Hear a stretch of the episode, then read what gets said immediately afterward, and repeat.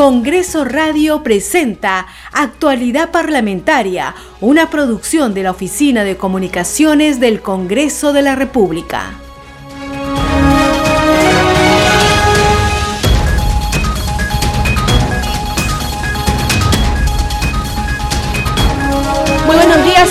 Bienvenidos a una nueva edición de Actualidad Parlamentaria. Hoy es miércoles 16 de marzo del 2022. Los saluda Perla Villanueva. En los controles se encuentra Franco Roldán.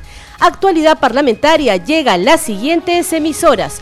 Radio Inca Tropical de Abancay en Apurímac, Cinética Radio en Ayacucho, Radio TV Shalom Plus de Tingo María, Radio Las Vegas y Radio Star de Mollendo en Arequipa, Radio Madre de Dios de Puerto Maldonado, Radio Amazónica de Satipo en Junín, Radio TV Perú de Juliaca en Puno, Radio Amistad de Lambayeque, Radio El Pueblo de Ayacucho, Radio Satel Perú de Lampa en Puno, Radio La Voz del Valle de Aplau en Arequipa, Radio Líder de la Unión en Piura, Radio Victoria de Huamanga en Ayacucho.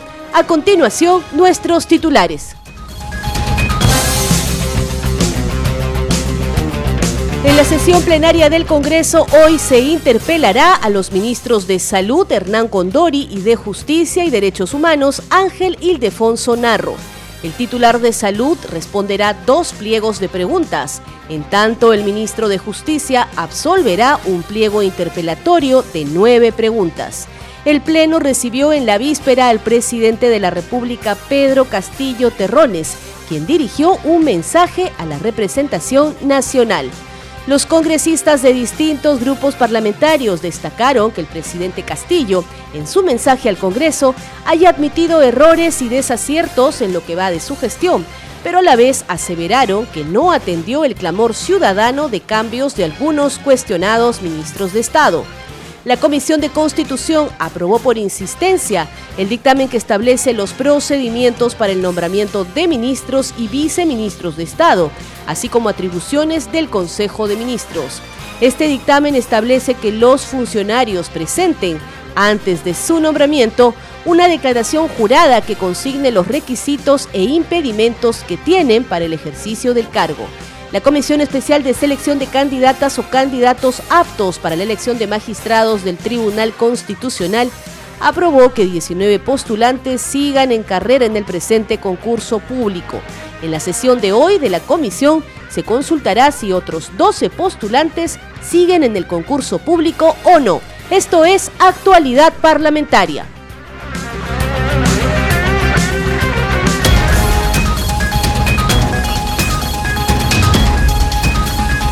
Vamos a actualizar rápidamente la información parlamentaria. Estamos en Congreso Radio, un Congreso para todos. El Pleno recibió en la víspera al presidente de la República, Pedro Castillo Terrones, quien dirigió un mensaje a la representación nacional. Debo reconocer los errores y desaciertos en los que hemos incurrido. Expreso al Parlamento y al país mi ánimo de enmienda y de corrección. Aceptar los desaciertos de mi gobierno no implica, bajo ninguna circunstancia aceptar mi participación en los supuestos hechos delictivos que el Ministerio Público viene investigando.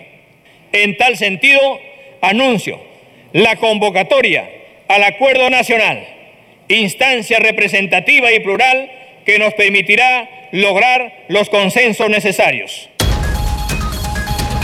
Los congresistas de distintos grupos parlamentarios destacaron que el presidente Castillo, en su mensaje al Congreso, haya admitido errores y desaciertos en lo que va de su gestión, pero a la vez aseveraron que no atendió el clamor ciudadano de cambios de algunos cuestionados ministros de Estado. La legisladora Norma Yarro Lumbreras de Avanza País lamentó que el mandatario no ha hecho un mea culpa respecto a sus familiares que están involucrados en casos cuestionados. Escuchemos. Bueno, mira, dime de qué presumes y te diré de qué careces, ¿no? Sí, efectivamente, ha dado unos ejes, hemos estado haciendo un comparativo, lo lo, que lo presentó en el discurso de 28 de julio, cuando él asume la presidencia, es igual. Yo la verdad que creo que la, la, ciudadanía, todos teníamos, teníamos otra expectativa, ¿no? Él ha hecho alguna mea culpa, alguna corrección referente eh, a que ha cometido algunos errores, ¿no? Pero no se ha visto nada, por ejemplo, del cambio de ministros. Hubiéramos querido que diga pues que tiene un gabinete totalmente cuestionado. Mañana vamos a ir con el voto y las interpelaciones. No ha hecho un mea culpa referente al tema de, los parientes, por ejemplo, que están vinculados en casos eh, cuestionados. Entonces, ha sido, creo que, un discurso largo, paporretero, pero no de un mandatario. ¿no? Estaba muy a gusto. No, no, no, para nada. O sea, la verdad creo que él ha querido distraer. Este discurso venía con un día de anterioridad. Es un análisis que hago yo, ¿no? Esto yo creo que venía para hacer antes de lo que fue el voto de, la moción de vacancia. Hubiera de repente él con este discurso haber querido bajar un poco el tema de la atención. Su colega Marta Moyano de Fuerza Popular indicó que lo dicho por el presidente Castillo es como si fuera un mensaje presidencial inaugural de 28 de julio Mientras tanto, Ruth Luque de Juntos por el Perú destacó la convocatoria presidencial del Acuerdo Nacional para impulsar las necesarias reformas que requiere el Estado, según dijo el mandatario. Escuchemos. Ha anunciado un conjunto de reformas y ha dicho que estas se van a hacer en diálogo y va a convocar al Acuerdo Nacional. Eso a mí me parece importante. Creo que el país necesita abordar ciertas reformas profundas a raíz de esta crisis y que ojalá eso permita un debate ejecutivo y legislativo. Ahora, hay otro tema, el de las universidades. Ha dicho que va a enviar un proyecto de ley para el ingreso libre a las universidades. Sí, me parece importante, cuando llegue acá se debatirá. Creo que este es un tema que lo han planteado muchos jóvenes universitarios pero creo que junto con eso necesitamos hablar del tipo de la calidad. Hay muchas universidades que tienen mala infraestructura, los laboratorios están desfasados desde hace mucho tiempo, así que hay que asegurar que el acceso libre, pero mejoremos también la infraestructura educativa, los laboratorios y mejorar la calidad educativa de nivel superior, que creo que es importante. El tema mujer no se profundizó. Se mencionó, creo que se ha mencionado al final con el tema del Sistema Nacional de Cuidados de este programa, se mencionó, a mí yo hubiera esperado, si me pregunta a mí, digamos, yo hubiera esperado que hubiera hecho un mayor énfasis de su compromiso con los derechos de la mujer y de ratificar lo importante que significa el Sistema Nacional de Cuidados, porque significa un reconocimiento de la labor doméstica de la mujer. Lo señaló tan rápido que no logra comprender la mayoría de la población lo que significa, ¿no? Pero creo que como política pública va a ser muy importante. Muy gentil, congresista. Listo, muchas gracias. Muy amable. Por su parte, la legisladora Susel Paredes, del Partido Morado, resaltó la autocrítica del presidente Castillo. En ese mismo sentido, María Güero, de Perú Libre, saludó el mensaje al Congreso del jefe del Estado. Esos gestos, esos puentes que empezaron con una autocrítica, porque no somos perfectos. Quizás hemos visto un estereotipo de que la izquierda y la derecha como que no nos podemos unir, pero estamos viendo que sí hay una predisposición a respetar las ideologías, a respetar eh, las tendencias políticas. pero autocrítica, esta autocrítica, permítame, implicaría que vamos a tener un gobierno que buscará trabajar más estrechamente con el Congreso, bueno, lo que hay... algunos cambios de gabinete, porque mire, no hemos visto al ministro de Salud en la sesión de hoy. Lo que hemos, lo que hemos visto del presidente es su actitud unitaria trabajar para todos los peruanos, gobernar para todos los peruanos. Él lo entiende perfectamente que el gobierno tiene que ser para todos los peruanos. Él es el presidente de todos los peruanos, indistintamente de quienes, digamos, lo apoyen más o menos. Y esa es la actitud que creo que tenemos que resaltar y a mí me da mucho gusto de que, que tenga que haber sido un día como hoy. Recordemos entonces que en su mensaje al Congreso de la República el presidente Pedro Castillo reconoció errores y desaciertos y expresó su ánimo de corrección al tiempo que propuso a la representación nacional trabajar juntos por la agenda del país, uno de cuyos temas centrales es la reforma del Estado para superar la crisis estructural, según dijo el mandatario. El jefe del Estado también anunció la convocatoria del Acuerdo Nacional. Seguimos con más noticias en actualidad parlamentaria. Vamos a contarles ahora que en la sesión plenaria de hoy, miércoles 16 de marzo, se interpelará a los ministros de Salud, Hernán Condori, y de Justicia y Derechos Humanos, Ángel Ildefonso Narro. El titular de salud se presentará ante la representación nacional para responder dos pliegos de preguntas y el ministro de Justicia un pliego interpelatorio de nueve preguntas. Aquí el informe de nuestra compañera Marian Jauregui. Como parte de la labor de control político, el Pleno del Congreso recibirá a dos ministros de Estado para que respondan por los cuestionamientos en su contra. Se trata del ministro de Salud, Hernán Condori, y el ministro de Justicia, Ángel Ildefonso. En el caso del primero se presentaron dos mociones de interpelación.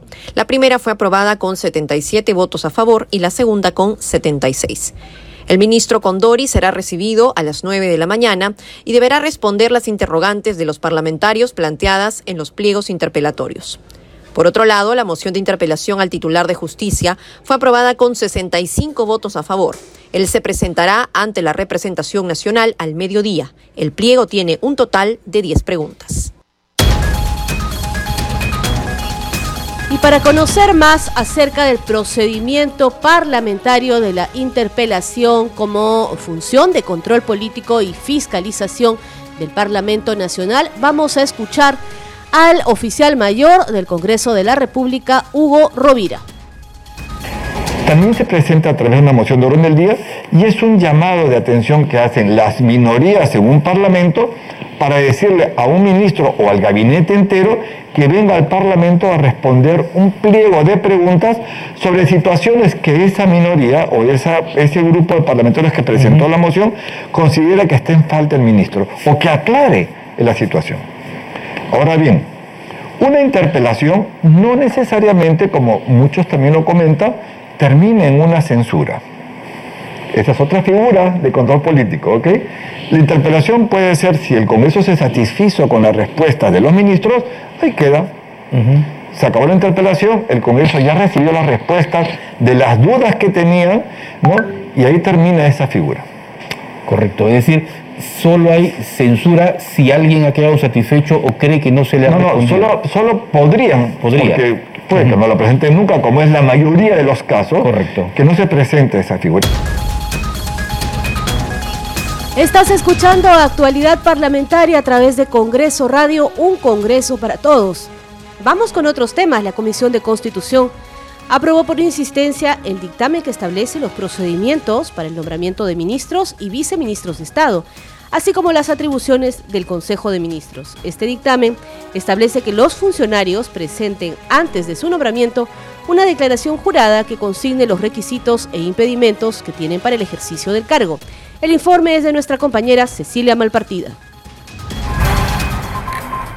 Con nueve votos a favor y seis en contra, la Comisión de Constitución aprobó la insistencia parcial y allanamiento parcial respecto de la observación al texto de la autógrafa de ley que establece procedimientos para el nombramiento de ministros y viceministros y atribuciones de Consejo de Ministros. La presidenta de la Comisión de Constitución, Patricia Juárez, informó que se ha trabajado dentro del marco constitucional. Por ello, una de las observaciones planteadas por el Ejecutivo respecto a que la ley establece requisitos no previstos en la Constitución, la parlamentaria refirió que se recomendó la insistencia parcial respecto a la inclusión del segundo párrafo de la Ley Orgánica del Poder Ejecutivo que se propone en el segundo artículo de la autógrafa, toda vez que lo único que hace es replicar lo que señala en el artículo 39A de la Constitución, respecto a que no pueden ejercer función pública quienes tengan sentencia en primera instancia por cualquier delito doloso en calidad de autores o cómplices. La comisión también recomendó la insistencia de los textos de los artículos 15A y 26A a la Ley Orgánica del Poder Ejecutivo referidos a la presentación de una declaración jurada sobre el cumplimiento de requisitos para ocupar el cargo de ministro de Estado o viceministro y que transparente el perfil del funcionario público de forma tal que se pueda conocer sus antecedentes sobre investigaciones fiscales, procesales, judiciales o administrativas. Lo que se ha agregado es un requisito, eh, digamos, es un elemento eh, que puede ayudar al presidente de la República sin interferir en sus funciones, ayudar a que conozca quiénes son las personas que van a ser ministros de Estado. Esto de ninguna manera se trata de un requisito, sino se trata de una condición que tiene eh, que ser, digamos, puesta en conocimiento del presidente y conocida también por el Congreso de la República. La parlamentaria remarcó que el objetivo es implementar un mecanismo de transparencia sobre el cumplimiento de lo que dispone la Constitución. Durante el debate los parlamentarios mostraron sus puntos de vista. Se ve claramente de que se quebranta el principio de supremacía constitucional recogida en el artículo 51 de la Constitución, que está por encima de una ley orgánica, en este caso de la LOPE. En ese sentido, Presidenta, es de que este, al violarse el principio de separación de poderes y el de la supremacía de la Constitución, el predictamen que se viene, que usted ha expuesto, Presidenta, deviene en inconstitucional. Ojo, hay que tener en cuenta dos cosas diferentes. Cuando se quiere gobernar un país que tiene a su cargo la conducción de la política que quiere implementar a nivel nacional y gobernar a más de 30 millones de peruanos, tiene que ver con el presupuesto y con la vida de los peruanos, ¿no? De salir a sacar adelante un país y sobre esos hombros, sobre eso está en los hombros, hombros de los parlamentarios y también sobre el Ejecutivo y en este caso estos funcionarios. Si no tienen el conocimiento de la conducción para llevar a cabo la política que su presidente ha implementado, van a cometer estos graves errores, porque no tienen el conocimiento, porque no tienen la experiencia, porque no conocen la cosa pública. En otro momento, el congresista Alejandro Muñante Barrios sustentó el proyecto de ley que plantea modificar el artículo 11A e incorpora el artículo 25A en la ley de organizaciones políticas para prevenir la corrupción en los partidos políticos. El legislador dijo que no existe una ley que prohíba que los condenados por corrupción puedan ser presidentes o miembros de los órganos de gobierno o directivos de un partido político. Refirió que esto resulta alarmante dado que el presidente y los miembros de los órganos de gobierno y dirección de una organización política tienen un gran poder que impacta en el sistema democrático y el futuro de una nación. Ahora escuchemos a la congresista Patricia Juárez, presidenta de la Comisión de Constitución, quien nos da más detalles sobre esta trascendente norma aprobada. Hoy día lo que se ha aprobado es la insistencia eh, parcial y allanamiento parcial también a la autógrafa de ley que regula eh, los eh, requisitos para ser ministros de Estado. Eh, había una observación presidencial en el sentido que viola el principio de presunción de inocencia, el aspecto que se había regulado respecto a que no pueden ser ministros de Estado quienes tienen acusación fiscal eh, por delito de apología al terrorismo y narcotráfico. Bueno, nosotros hemos eh, hecho una evaluación y hemos determinado que efectivamente este es, eh, digamos, es un tema que viola el principio de presunción de inocencia y hemos hecho un ajuste, una evaluación como corresponde, porque hay que reconocer en los casos que efectivamente ha habido este, un desajuste. Eh, y respecto a lo otro, a la, o los otros aspectos de la observación presidencial, nosotros eh, hemos, eh, nos hemos ratificado en el sentido de que es pertinente, es importante que los ministros de Estado, antes de ser juramentados, presenten una declaración jurada en donde se establezca cuáles son los impedimentos que tienen para el ejercicio del cargo, tales como procesos, sentencias, denuncias, eh, sanciones de carácter administrativo o inclusive inhabilitaciones para el ejercicio de la función pública, que en algunos de los casos no es conocido por el presidente de la República y que luego después de juramentado el, ministro de Estado recién salen a la luz. Entonces es por eso que se deben eh, de manera obligatoria presentar esa declaración jurada eh, a, efectos de que se conozca realmente eh, cuáles son los problemas, digamos, que han, tenido el, ministro de Estado y el presidente con absoluta libertad pueda tomar la decisión de juramentarlo o no. Lo que se ha señalado es que esa declaración jurada debe ser puesta luego en conocimiento del Congreso de la República. Lo que señala la observación es que este sería un requisito, dicen, ¿no? Adicional a lo que señala la Constitución política y lo que nosotros sostenemos en nuestro predictamen, en donde vamos por la insistencia respecto a este punto de manera parcial, es que este, esto se trata de un procedimiento que efectivamente eh, puede ser legislado por el Congreso, porque así como, por ejemplo, la Constitución señala cuáles son los requisitos para ser miembro del Tribunal Constitucional y la ley orgánica desarrolla otros más, de la misma manera, en este caso, los requisitos para ser ministros de Estado, de acuerdo al artículo 124, son tres y nosotros lo que hemos hecho es desarrollar en la ley orgánica del Poder Ejecutivo que efectivamente deba existir previamente esta declaración jurada para establecer cuáles son los impedimentos que tendría este ministro para ser juramentado. No hay nada más que eso, no estamos yendo en contra de lo que señala la constitución política. En actualidad parlamentaria vamos ahora a escuchar declaraciones del congresista Roberto Quiabra de Alianza para el Progreso. Porque recuerden que en la ronda que hubo entre las bancadas con el primer ministro antes de venir, todos coincidieron que el ministro de Salud debería ser cesado en el cargo. No lo hizo. Lamentablemente, nuevamente consideran de que el Congreso es el que tiene que tomar esta acción. ¿Qué pasaría si el presidente de la República no asiste el día 28? Eh, seguiríamos en lo mismo, una mentira, una falta de sinceridad. ¿Qué espera, congresista, eh, de este pliego interpelatorio de eh, los ministros de Salud y de Justicia? Fíjese, si todas las bancadas que le exigieron al primer ministro como condición que lo cesara al ministro de Salud, lo tiene que confirmar con su voto, seguramente con una censura. El ministro de Justicia tiene que justificar, justificar toda su incompetencia cuando fue procurador en ANCAS. En base a eso se tomará una decisión. Todavía no lo tienen decidido su banca. Lo de salud sí, lo de justicia está por verse. Muchísimas gracias, congresista.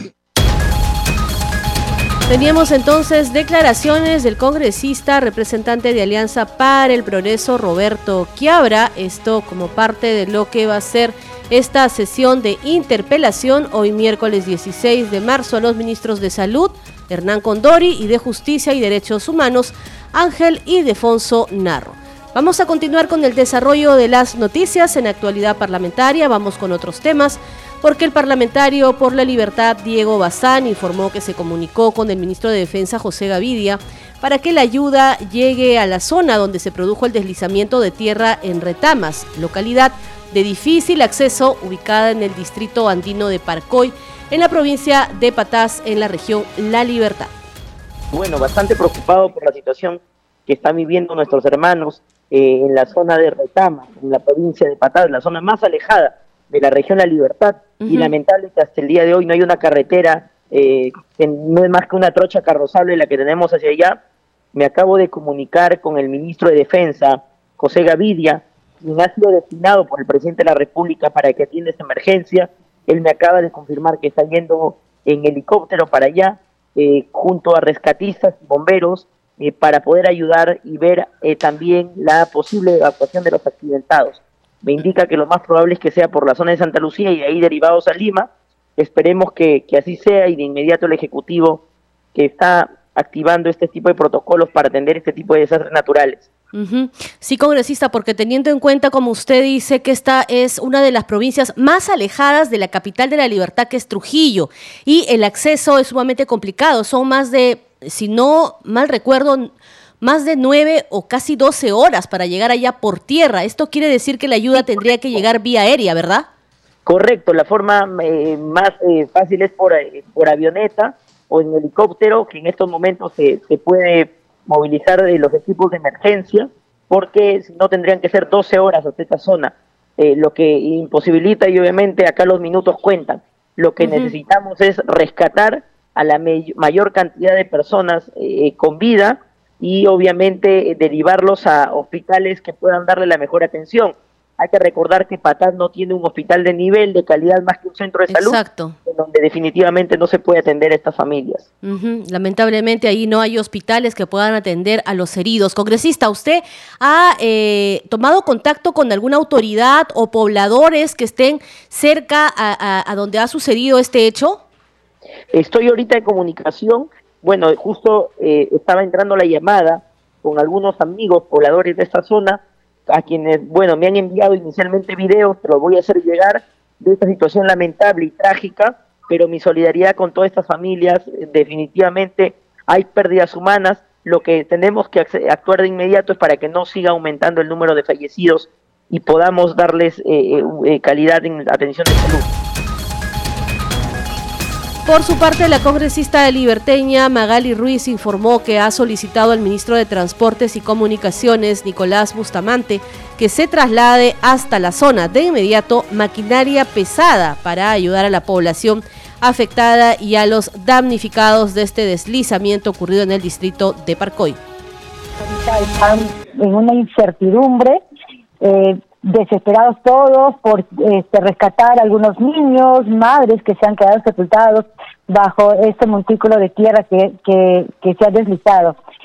Y bueno, por mi parte, eh, ya he cursado al ministro de Transportes y Comunicaciones que movilice urgente la maquinaria al distrito de Parcoy eh, y también al personal que, que se necesita, ¿no? Para poder este eh, poder ayudarla y de todas las autoridades que se movilicen para poder llevar ese apoyo a esta población afectada. Y también tengo conocimiento, y, ojalá que nos estén escuchando, tengo conocimiento que el ministro este, de Defensa ya está en camino, ¿no? Ya está en camino hacia Parcoy. Bueno, esperemos que ejecute toda la ayuda a los damnificados de esta zona afectada y también lo que más necesitamos es que se dé la realización de la misma. Congresista, congresista ¿usted ha podido conversar con autoridades locales de la zona o con pobladores cercanos al a, la, a la zona del deslizamiento? Estoy, estoy tratando de comunicar, pero me dicen que las autoridades están en las coordinaciones, pero sí la misma población me está enviando videos, por eso están pidiendo el apoyo desesperado, ¿no? Y bueno, acuden a, su congresista. Y es por eso que lo que piden también ellos que Defensa Civil evalúe, porque hay zonas que están este, cercanas y, y que se evacúe a toda esta población, porque el cerro se sigue eh, deslizando. Entonces, eh, es un peligro que estén este, ellos ahí a, junto a esto donde ha ocurrido este accidente. Así que lo que ellos piden es mayor ayuda, que se que sea el mayor desplazamiento de toda la los este eh, lo que es defensa civil para poder ayudar a esta gente que está desesperada ya. Llegamos a la parte final de este informativo. Actualidad Parlamentaria. Llega a las regiones del país gracias a las siguientes emisoras. Radio Inca Tropical de Abancay en Apurímac, Cinética Radio en Ayacucho, Radio TV Shalom Plus de Tingo María, Radio Las Vegas y Radio Star de Mollendo en Arequipa, Radio Madre de Dios de Puerto Maldonado, Radio Amazónica de Satipo en Junín, Radio TV Perú de Juliaca en Puno, Radio Amistad de Lambayeque, Radio El Pueblo de Ayacucho, Radio Satel Perú de Lampa en Puno, Radio La Voz del Valle de Aplau en Arequipa, Radio Líder de la Unión en Piura, Radio Victoria de Huamanga en Ayacucho. Gracias por su sintonía. Estuvo con ustedes en la conducción Perla Villanueva en los controles Franco Roldán. Sigue en compañía de Congreso Radio, un Congreso para todos. Congreso Radio presentó Actualidad Parlamentaria, una producción de la Oficina de Comunicaciones del Congreso de la República.